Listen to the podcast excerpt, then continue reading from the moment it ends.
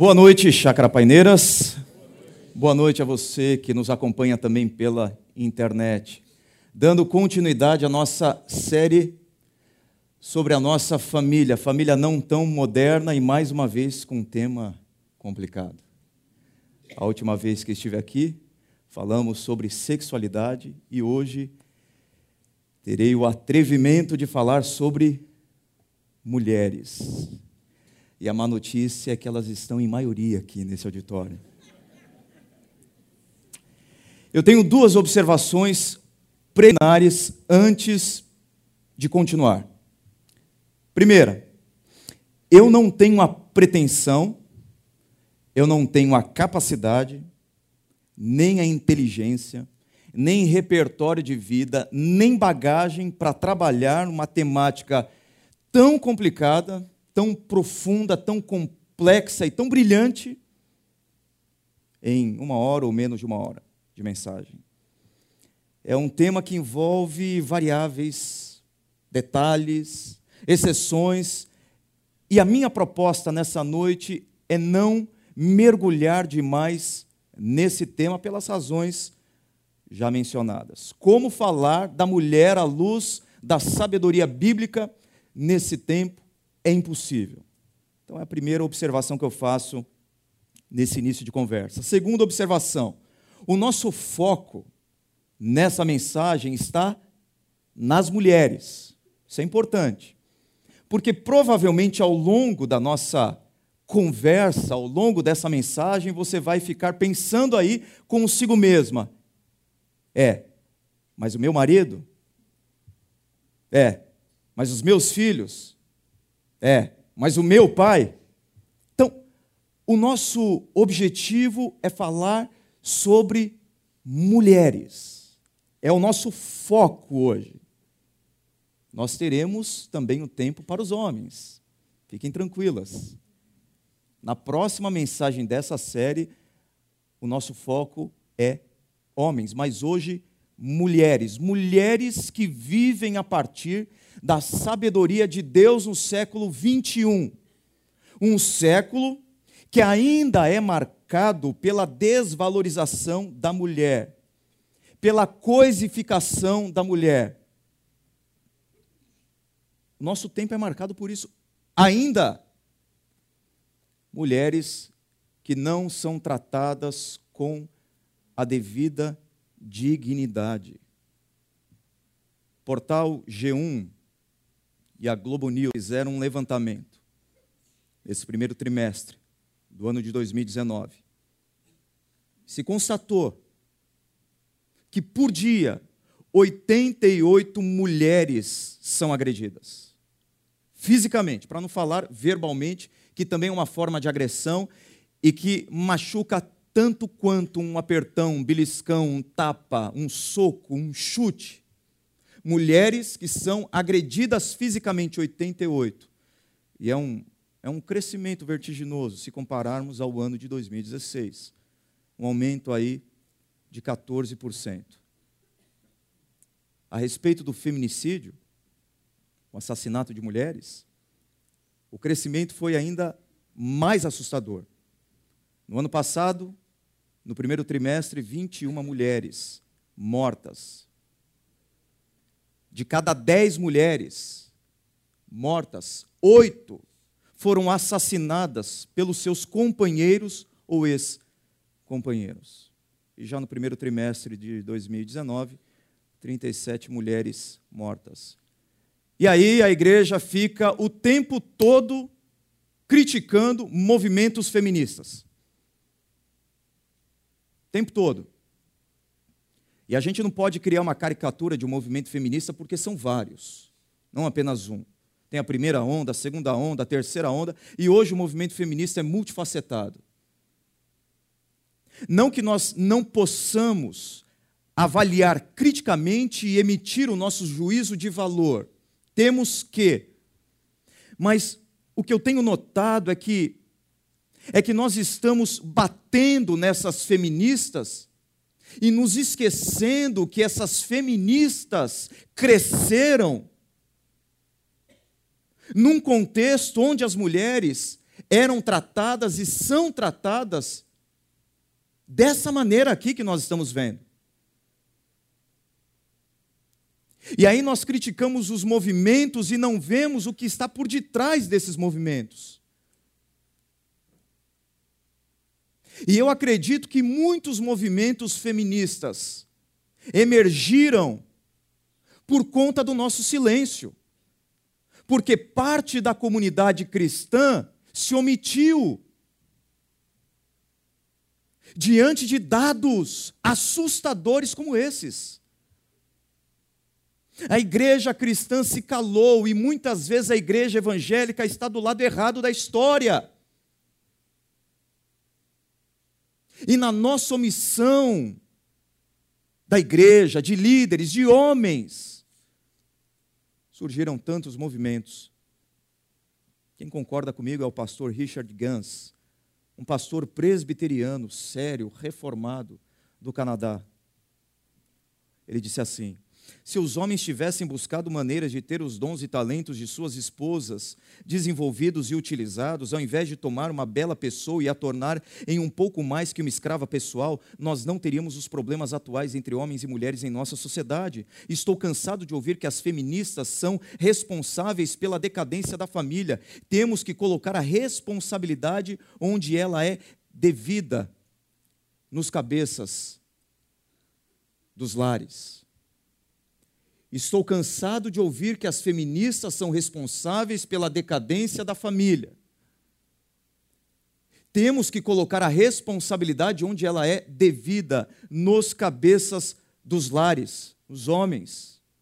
À medida que nós nos calamos, à medida que nós nos omitimos, à medida que nós silenciamos diante das injustiças praticadas contra as mulheres, nascem movimentos dos quais eu discordo,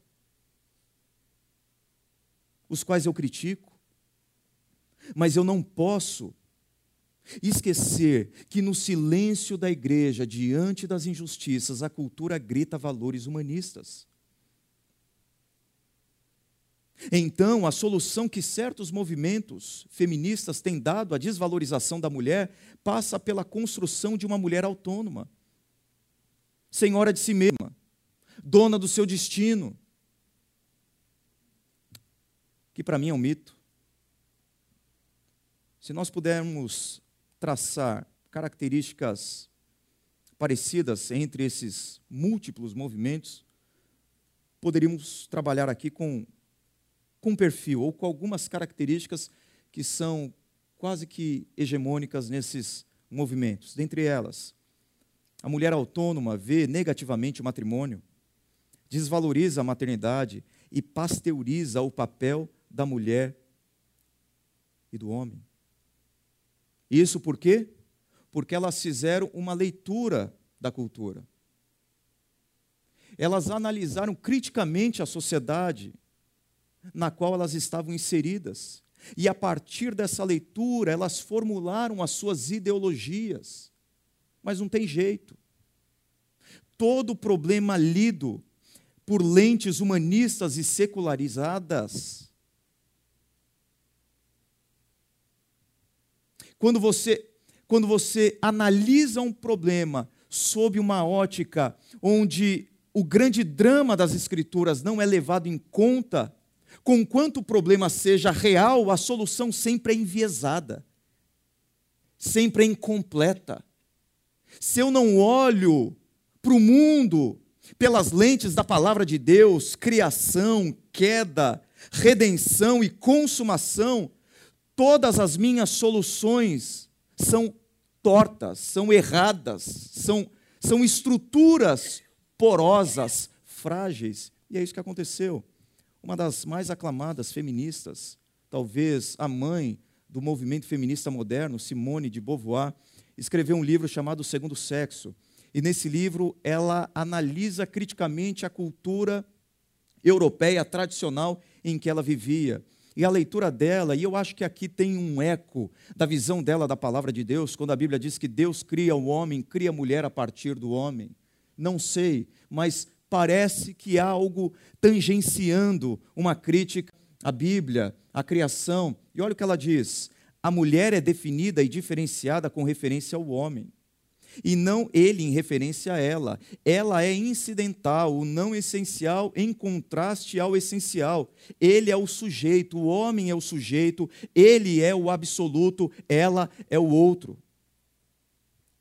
Mas se porventura ela teve essa leitura a partir da, da, perspectiva bíblica que imperava na Europa no tempo de Simone de Beauvoir, ela está completamente enganada, porque a Bíblia não parte desse pressuposto de que o homem é o sujeito e a mulher é o outro.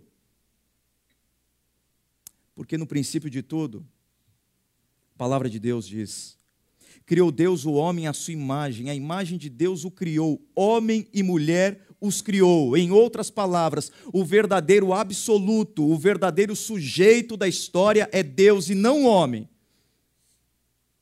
Homem e mulher são todos o outro. A Bíblia parte da premissa de que homem e mulher têm o privilégio de serem criados à imagem e semelhança de Deus. Não existe nenhum documento na história antiga, nenhum texto religioso que afirme mais o valor da mulher do que a Bíblia. No final do ano passado, algumas teólogas reescreveram a Bíblia numa versão feminista, porque elas julgaram que a Bíblia é absolutamente machista. Essa é uma grande desonestidade intelectual e desconhecimento teológico. Porque se existe um documento que afirma e reafirma o valor da mulher, é a Bíblia. Nós temos várias mulheres narradas no Antigo Testamento, por exemplo, que protagonizaram momentos cruciais do povo de Deus. Várias mulheres. No Novo Testamento, Jesus começa o seu ministério e se cerca de mulheres discípulas, numa cultura onde a mulher não tinha formação religiosa formal, vinda dos rabinos. Elas não faziam parte dessa educação religiosa, apenas os homens, e Jesus, o grande mestre, se cerca de mulheres. O apóstolo Paulo disse que o homem tem que amar a sua mulher como Cristo amou a igreja, de forma sacrificial, numa sociedade onde a mulher era considerada propriedade do marido, posse. A mulher tinha que morrer pelo seu marido.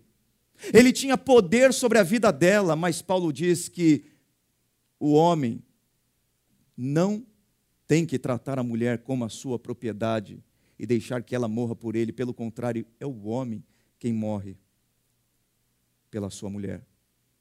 A mulher tem valor, tem vez e tem voz na Bíblia. Então, nós vamos conversar nessa noite sobre as virtudes de uma mulher não tão moderna. E o retrato que eu vou apresentar para vocês é um retrato feito por uma mulher. Sim, Provérbios 31, compõe os conselhos de uma mãe ao seu filho Lemuel, um rei. Então são orientações de mulher para mulher. O que significa ser uma mulher segundo a visão bíblica? O que, que significa feminilidade à luz da palavra de Deus? Algumas virtudes. A primeira delas é a força.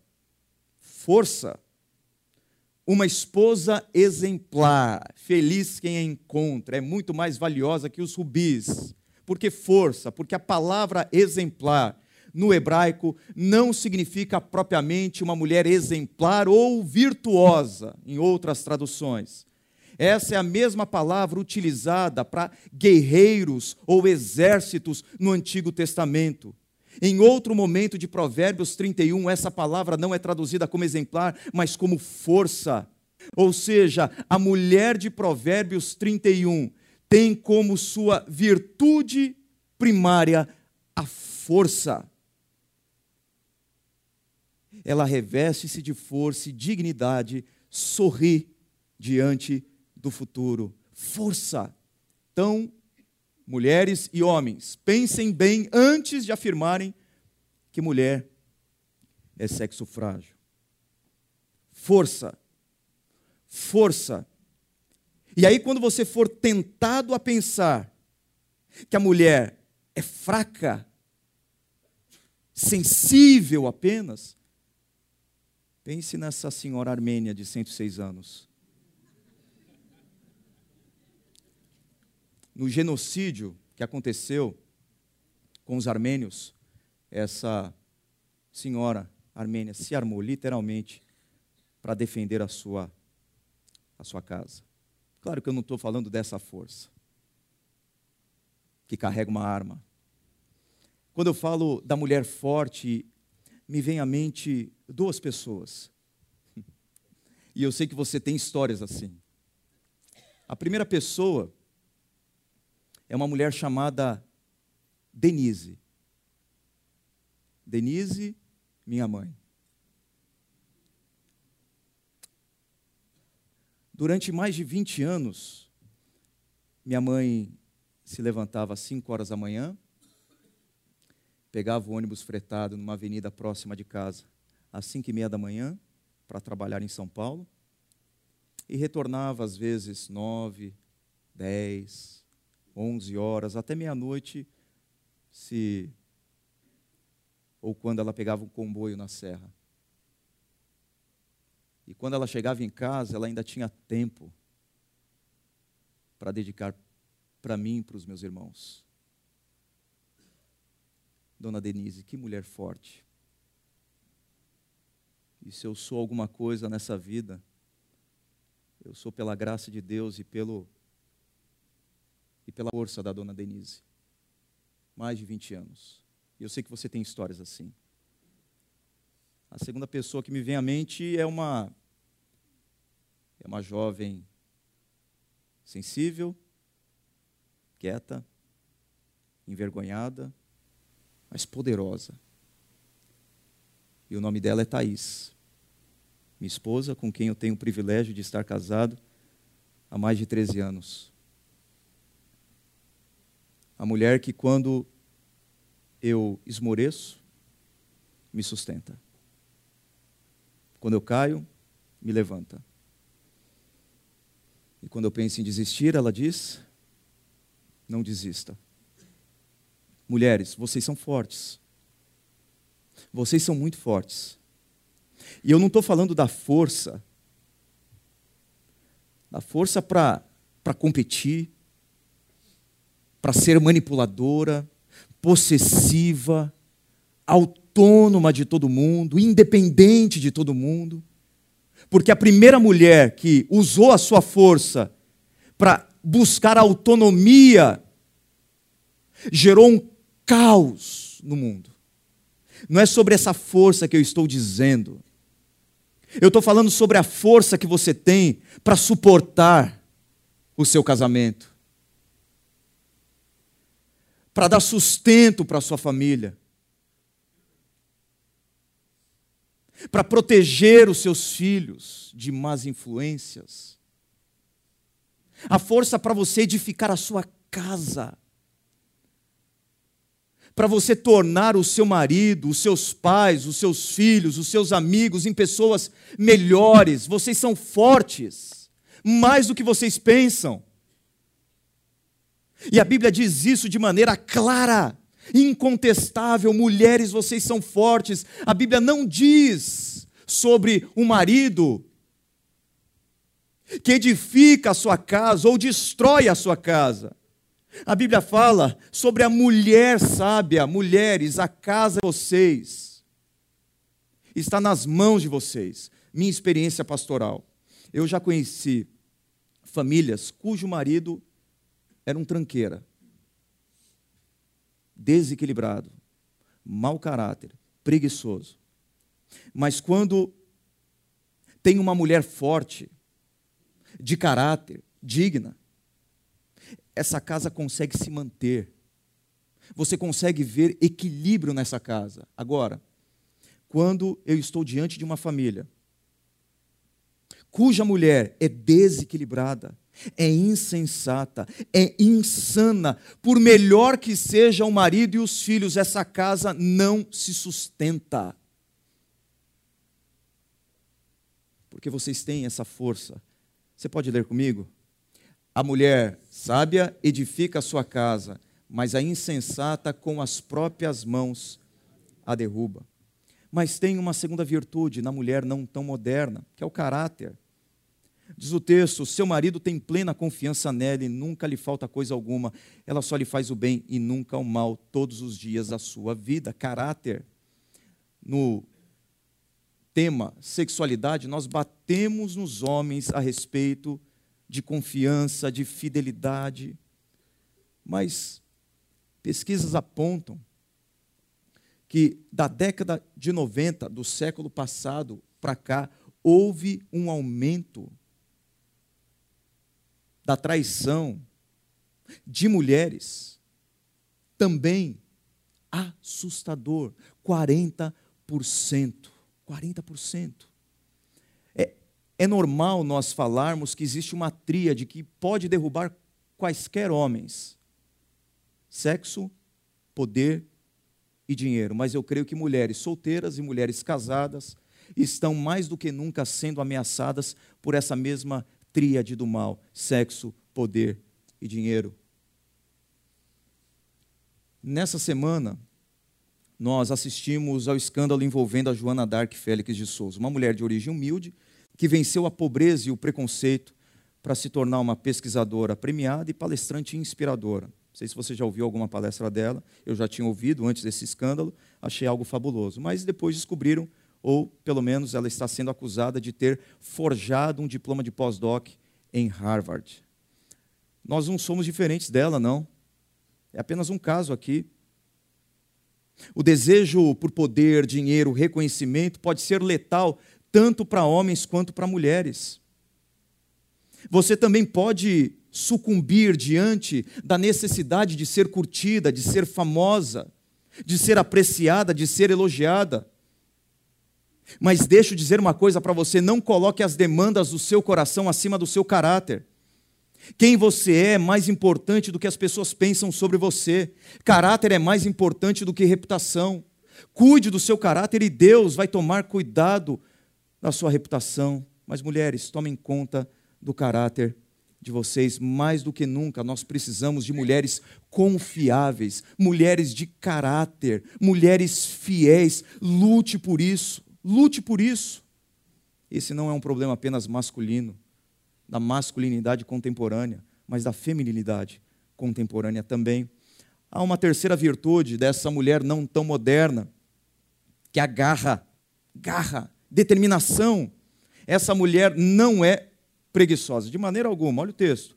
Ela escolhe a lã e o linho e com prazer trabalha com as mãos.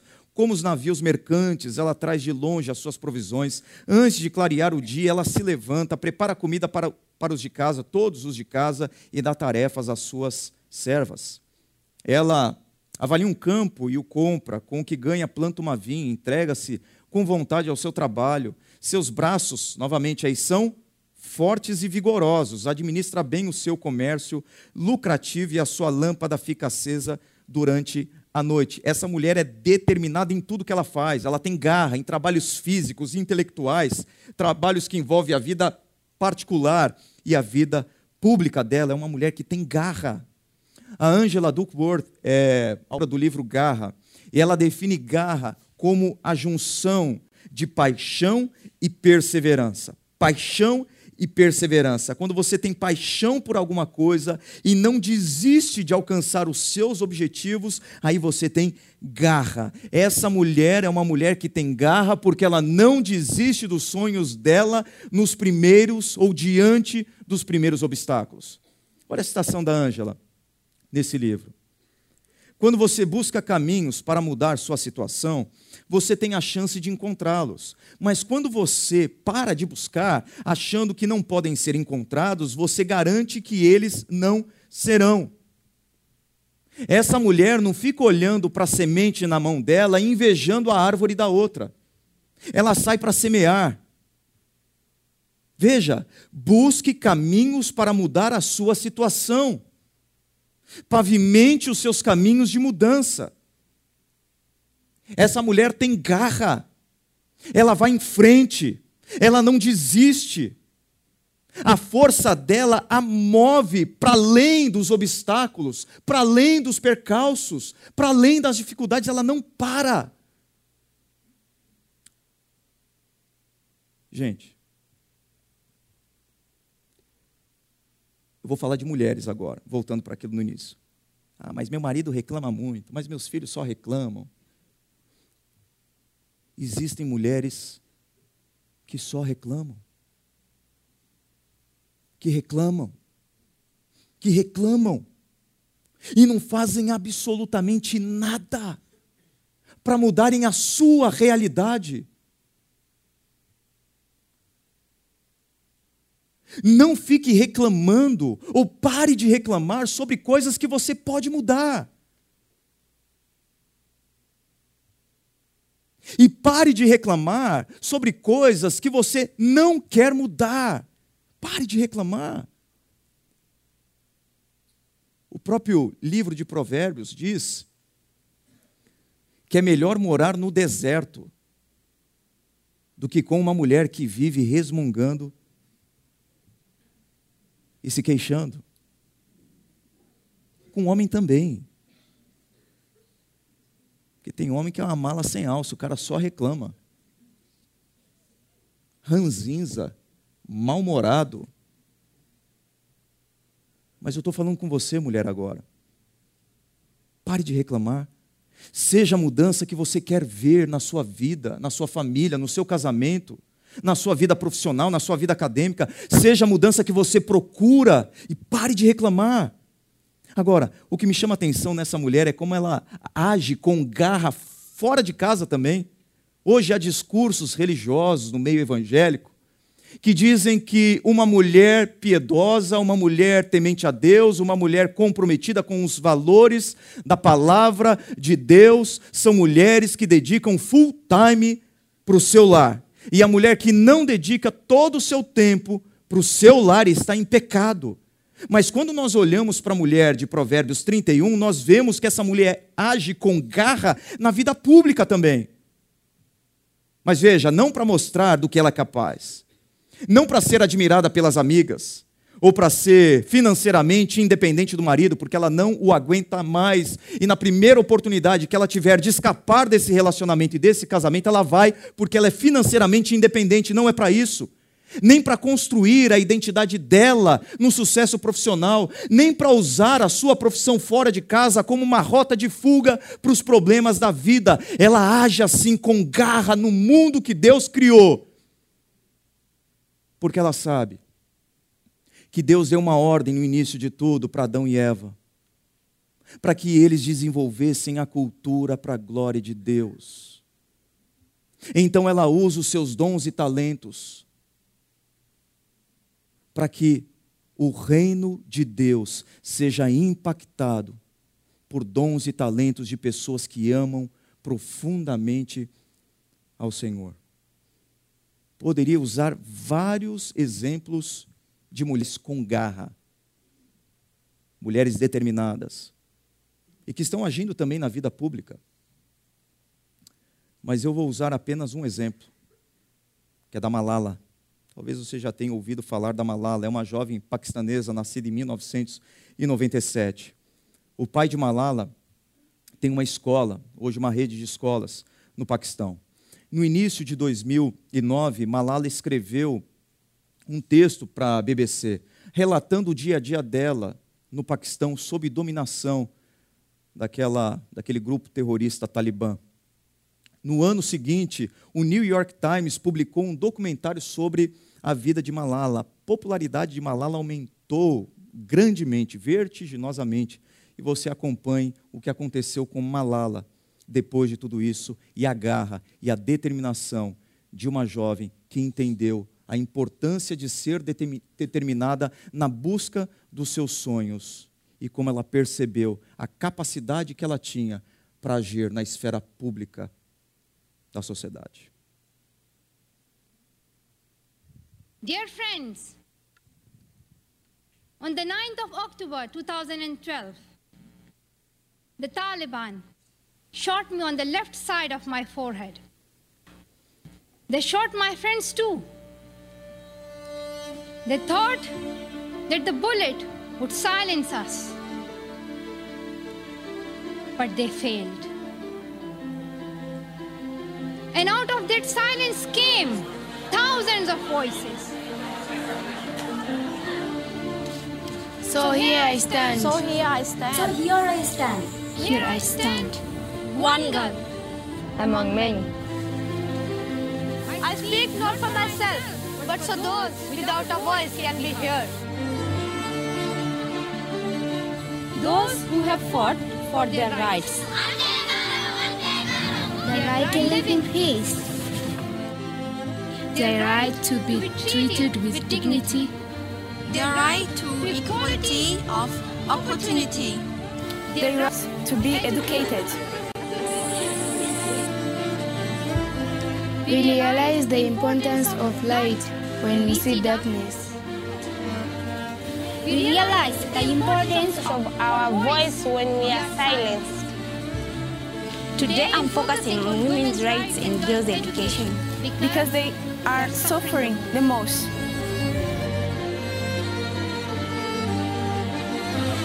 We call upon all governments to ensure free compulsory education all over the world for every child. We cannot all succeed when half of us are held back. We call upon our sisters around the world to brave. Around the world to be brave. To embrace the strength within themselves and realize their full potential. If we want to achieve our goal, then let us empower ourselves with the weapon of knowledge. And let us shield ourselves with unity and togetherness. So let us wage a glorious struggle against illiteracy, Poverty. and terrorism. Let us pick up our books and our pens. They are our most powerful weapons. One child, One teacher, one book, and one pen can change the world. Education, Education, education. education is the only solution. Thank you.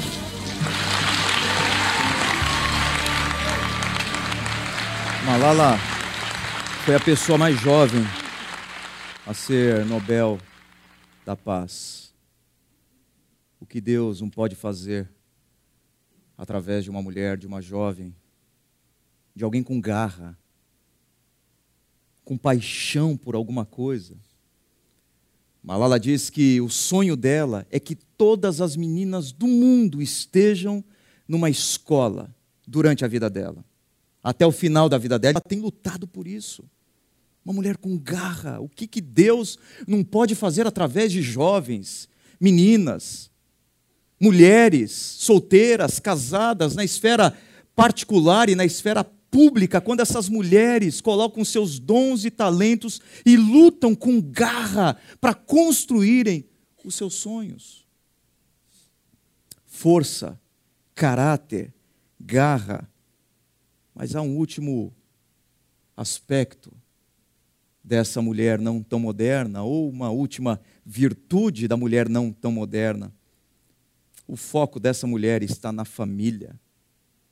Não teme por seus familiares quando chega a neve, pois todos eles vestem agasalhos, faz cobertas para a sua cama, veste de linho fino e de púrpura.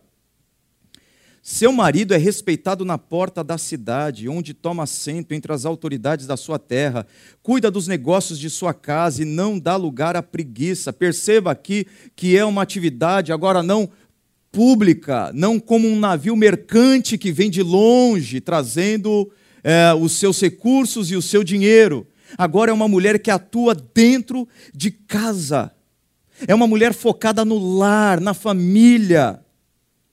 Agora, Deixa eu falar com as mulheres que não que não são casadas, mulheres que não têm filhos, mulheres solteiras. Vou falar uma coisa para você. É, ser solteira não é uma maldição. A sua felicidade não depende de matrimônio e de maternidade.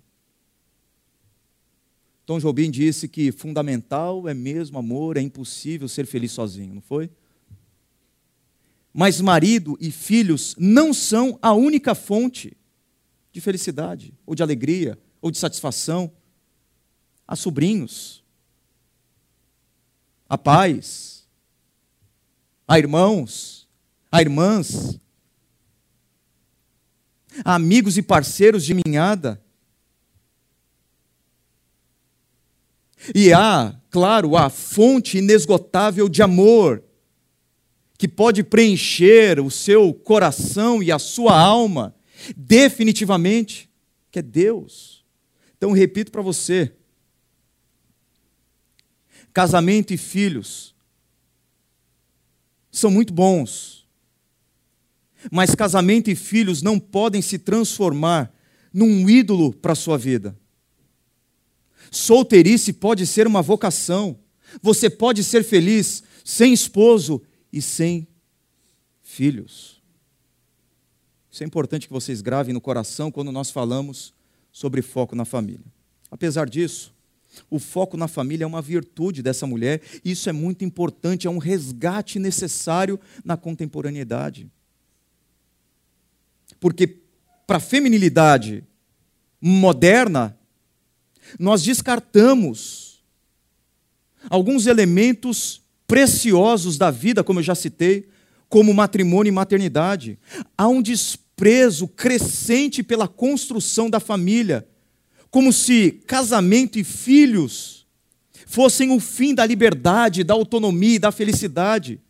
E as pessoas estão agora celebrando a solteirice como a fonte da felicidade. O lar, as atividades domésticas, o casamento são encarados como uma prisão, como um calabouço. Mas veja que essa mulher aqui tem o seu foco na família. Mulheres modernas estão rompendo com o lar. Mulheres modernas estão colocando as suas profissões acima do seu casamento, acima da criação dos seus filhos. E elas estão galgando degraus na vida acadêmica e na vida profissional sobre os escombros dos filhos e do marido. Nós precisamos tomar muito cuidado com isso. Mulheres modernas olham agora para atividades domésticas como insignificantes e desprezíveis.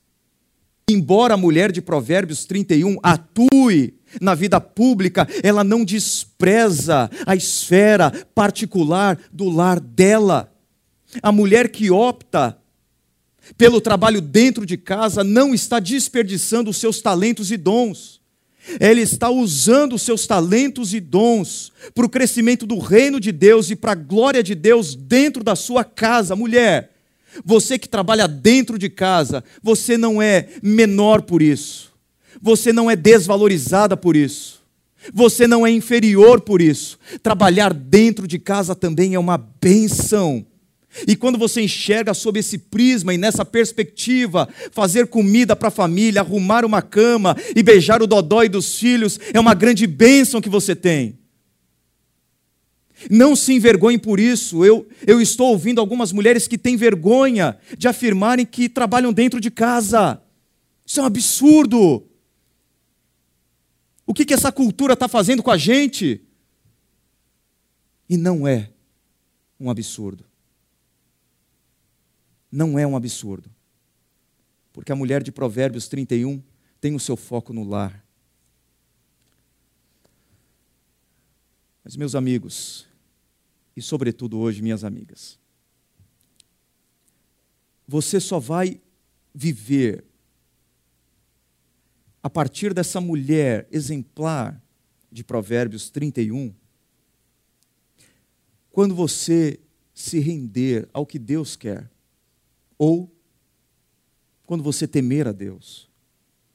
Quando você tomar a decisão de não viver a partir dos valores da nossa cultura, ou das bandeiras levantadas pelo feminismo, ou pelos feminismos que estão por aí. Você vai conseguir viver assim a partir do momento que a voz de Deus for mais forte no seu coração do que a voz da cultura, você vai viver como uma mulher exemplar a partir do instante em que você dedicar tempo para desenvolver um coração rendido a Deus. Porque uma mulher exemplar, primeiramente, é uma discípula de Jesus. Você precisa ouvir o que Deus quer para a sua feminilidade, não o que as suas amigas querem, não o que o Instagram pede, não o que o mercado de trabalho exige, mas o que Deus quer de você como mulher. E tem e tem uma recompensa, diz o texto. A beleza é enganosa e a formosura é passageira, mas a mulher que teme o Senhor será elogiada. Aqui no texto, pelos filhos e pelo marido, pelas pessoas mas talvez você esteja investindo a sua vida, anos investindo tempo, talento, dom, para edificar o seu lar. E você não tem recebido reconhecimento por parte da sua família. Faz tempo que você não ouve da boca do seu esposo muito obrigado, ou dos seus filhos. Mas eu quero dizer para você hoje, mulher, que conquanto o seu marido ou os seus filhos não elogiem você como você gostaria de ser elogiada, ainda que a sua família não reconheça o que você tem feito, ainda que você não tenha a contrapartida que você gostaria por estar dedicando os seus melhores anos para edificar o seu lar, eu digo para você, de todo o meu coração, que Deus sabe o que você tem feito. E cada ato que você faz em prol da sua família, você faz para aquele que planejou a família. O seu trabalho no Senhor não é em vão. Porque se você fizer para ter o reconhecimento cônjuge, dos filhos, da família, das pessoas, vai ter uma hora que você não vai ter o reconhecimento, e aí você precisa se lembrar que tudo que você faz, um botão costurado numa camisa, é feito para a glória de Deus. Mas posso tranquilizar o seu coração? Essa essa mulher, ou esse modelo bíblico de mulher, é muito pesado, não é?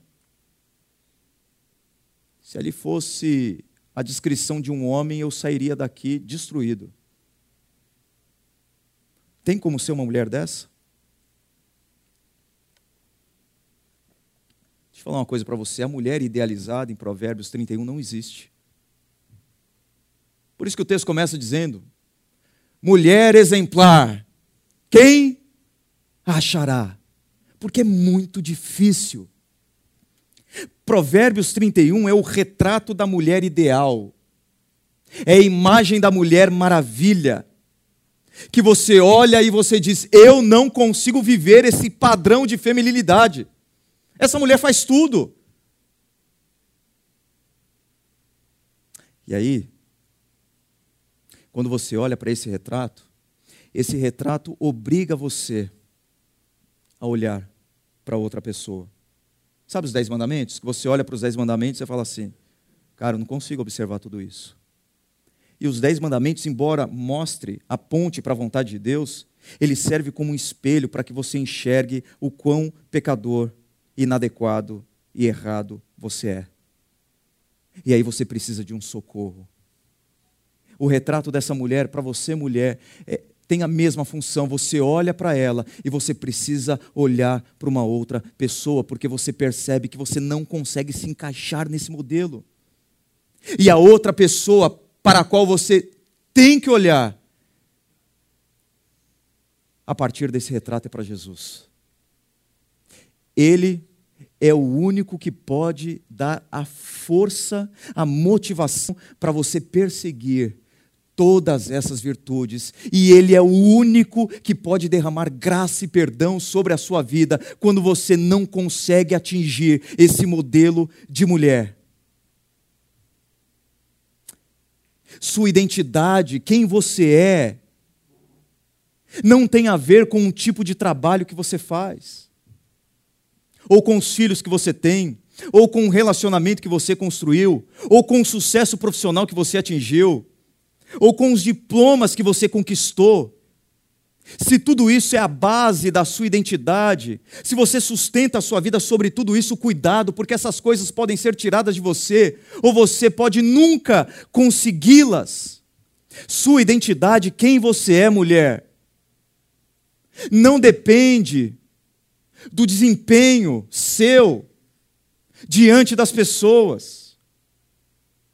Quem você é depende do desempenho de Jesus na cruz do Calvário.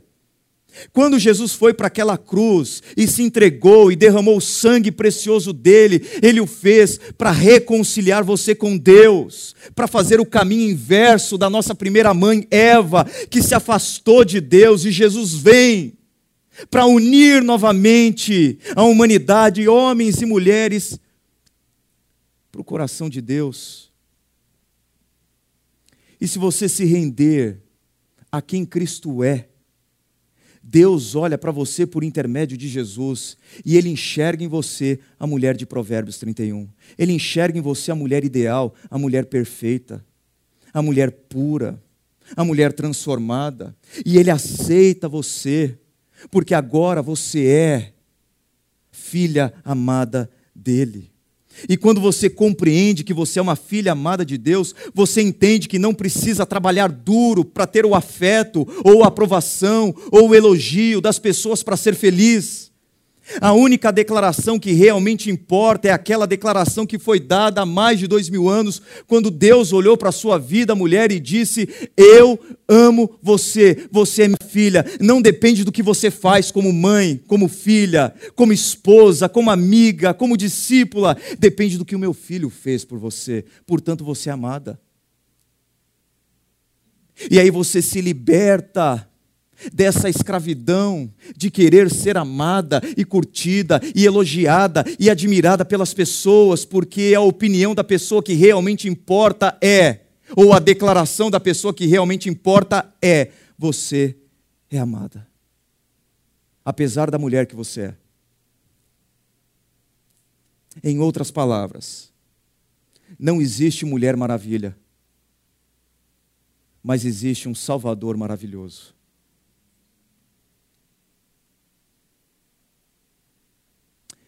Não existe mulher maravilha, mas existe um Salvador maravilhoso que ama você não pelo seu desempenho, que ama você pelo desempenho de Jesus. Eu vou terminar com uma história que eu ouvi, que já serve para o nosso para refletir e praticar sobre a mamãe pássaro e o lenhador. Já ouviram essa história? Um lenhador foi até um bosque e ele sabia que iria derrubar todas as árvores daquele bosque em poucas semanas. Mas ele viu no alto de uma árvore grande uma mamãe pássaro. E a mamãe pássaro estava ali construindo o seu, o seu ninho onde ela iria colocar seus ovos, depois ter os seus filhotes e alimentá-los. Aí o lenhador olhou para aquela cena e, e, sabendo que em poucas semanas ele iria destruir tudo e isso ia causar um grande estrago na vida da mamãe pássaro, porque todos iam morrer, ele foi até a árvore, pegou o seu machado, com o lado do seu machado, começou a a bater na árvore, a árvore passou a chacoalhar. E a mamãe pássaro lá em cima ficou balançando e, e mudou de árvore, foi para outra árvore. O lenhador, não satisfeito, foi até aquela outra árvore, novamente empunhou seu machado e, com o lado do machado, bateu forte naquela árvore, que sacudiu E a mamãe pássaro lá em cima, balançando e não entendendo o que estava acontecendo, voou para outra árvore. Aí o bendito lenhador foi atrás da mamãe pássaro na outra árvore. E olhou para a mamãe pássaro, pegou o seu machado e, e mais uma vez bateu e bateu na árvore. E a árvore mexeu e balançou e chacoalhou. O que será que se passava na cabeça da mamãe pássaro? Acho que ela olhou para baixo e falou: O que, que esse miserável está fazendo aqui batendo nessa árvore? O que, que eu fiz para ele? O que está acontecendo? O que, que ele quer? E nesse momento a mamãe pássaro voou para uma alta e sublime rocha. E ali ficou. Nesse momento, o lenhador olha para aquela cena e fica tranquilo, porque em cima daquela alta e sublime rocha, a mamãe pássaro estava salvo e poderia ali construir o seu ninho e ter os seus filhotes e alimentá-los. Então ele foi embora. Um dia, todas as árvores da sua vida vão cair. A sua beleza, a sua carreira profissional, os seus diplomas, as pessoas que você ama, elas crescem, elas se mudam, elas morrem. Mas quando uma árvore da sua vida cair, mulher, não voe para outra árvore, voe para a rocha. E Jesus Cristo é a rocha da sua vida, em quem você pode construir com segurança quem você é a sua identidade, a sua feminilidade. Que Deus abençoe a sua vida. Feche seus olhos. Vamos orar.